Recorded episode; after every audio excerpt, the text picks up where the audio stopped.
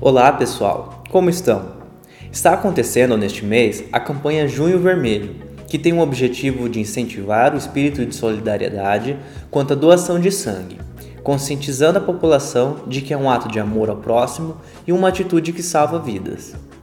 Na intenção de nos esclarecer e trazer informações pertinentes à campanha, convidamos a Eliane Vignati Lancini, que é assistente social do Hemocentro Regional de Cascavel da rede EMEPAR. Gostaria de começar agradecendo sua participação e disponibilidade para conosco e dar início com a pergunta: O que é a campanha Junho Vermelho e como surgiu? O Junho Vermelho é uma campanha que já iniciou há alguns anos é, através de um grupo de doadores, é, iniciativa da comunidade no estado de São Paulo. E o, o Ministério da Saúde estendeu essa campanha para todo o Brasil.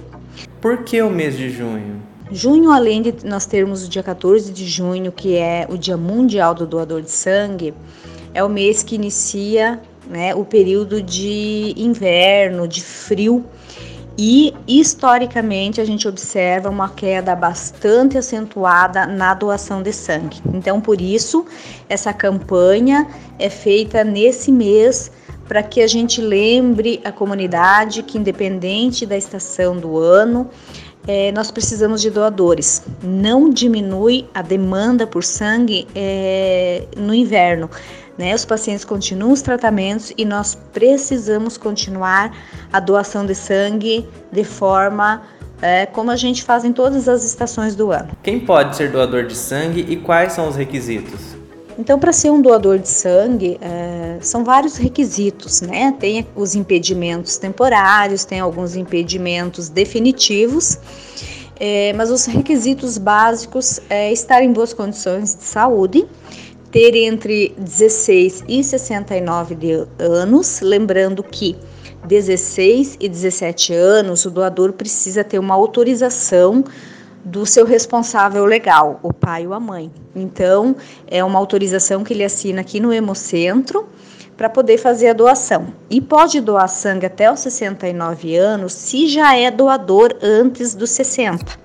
Então a pessoa não pode começar a doar sangue após os 60 anos de idade. Ele deve começar antes de 60, daí ele poderá doar até os 69 é, precisa pesar acima de 50 quilos, vir descansado e alimentado, né? A pessoa tem que dormir pelo menos 6 horas na noite anterior à doação, se alimentar, se hidratar, tomar líquido, né? Um dia antes de preferência e vir com um documento original com foto, né? Um documento oficial, pode ser a identidade, é, carteira de motorista, é, carteira profissional e aí aqui ele vai fazer uma avaliação clínica, né, onde o médico vai fazer várias perguntas, vai fazer, vai ver a temperatura, vamos fazer um teste de anemia, né, a ver a hemoglobina desse doador para ver se ele está em condições de fazer essa doação. Depois de quanto tempo, após ter realizado a doação, posso doar novamente?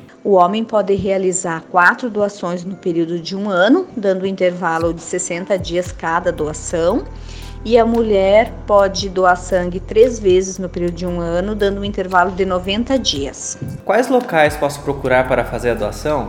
É, o doador, né, caso esteja em boas condições de saúde, ele pode procurar um hemocentro mais perto da sua casa. Nós, o Hemocentro Regional de Cascavel, fazemos parte da rede EMEPAR, que é uma rede de bancos de sangue pública sem fins lucrativos e que estamos em 24 unidades em todo o estado do Paraná. Paranaguá, eh, nós temos também uma unidade da rede EMEPAR que pode ser feita doação. É, Palotina, geralmente, quem tem interesse em doar sangue, é, procura a Secretaria de Saúde e, e deixa o nome, né? Quando vem o transporte, pode vir uh, a Cascavel ou muitas vezes eles doam em Toledo. Toledo também tem uma unidade nossa. É, em Palotina existe uma associação de doadores de sangue que chama ADOSP.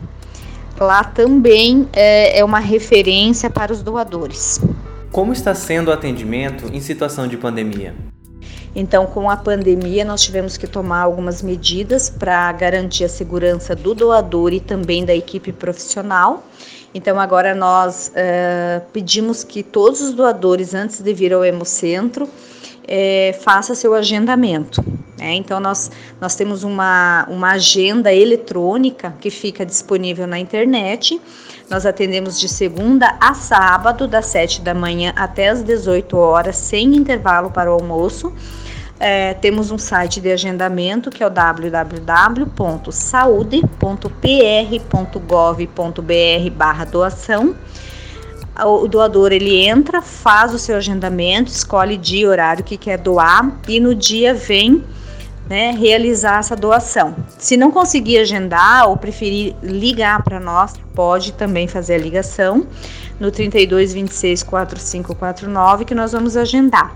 Nós estamos agendando em torno de 4 a 5 pessoas a cada meia hora tomamos todos os cuidados, seguimos todos os protocolos de segurança. O doador já ao entrar no hemocentro, ele faz a higienização das mãos e do celular, é, cadeiras separadas.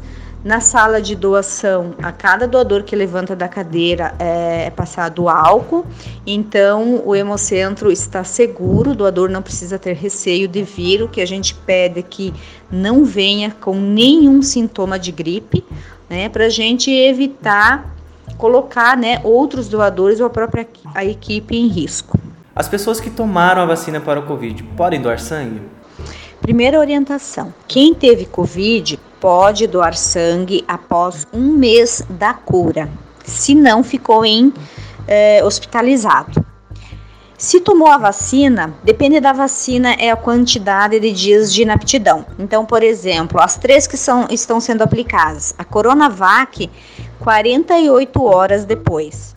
Pfizer e AstraZeneca, 7 dias de inaptidão. É, a vacina da gripe também está sendo aplicada agora, a vacina influenza também 48 horas após pode doar sangue. Por fim, agradeço novamente a participação da Eliane, em que soube trazer de forma clara e objetiva o que é a campanha e também de que maneira posso fazer minha parte e contribuir com a doação de sangue, salvando vidas. Gostaria também de acrescentar que essas ações, como vocês da Cotriguaçu estão fazendo, é, de doação de sangue, de orientação, de mobilização, é extremamente importante para o Hemocentro. Nós precisamos que a comunidade é, abrace essa causa junto conosco, porque nós sozinhos não conseguimos. Nós atendemos 22 hospitais, a macro região de Cascavel. Então nós precisamos que a comunidade junto conosco nos ajude a manter estoques seguros de sangue.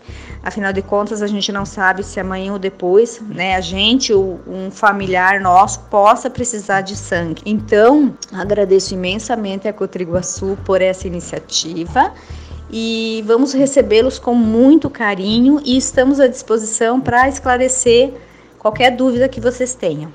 Assim, encerramos mais um episódio do Cotricast. Ressalto que os colaboradores que tiverem interesse em realizar doação de sangue podem procurar o SESMIT e GP de suas unidades. Agradeço por terem ficado até aqui, abraços e fiquem bem. Até a próxima!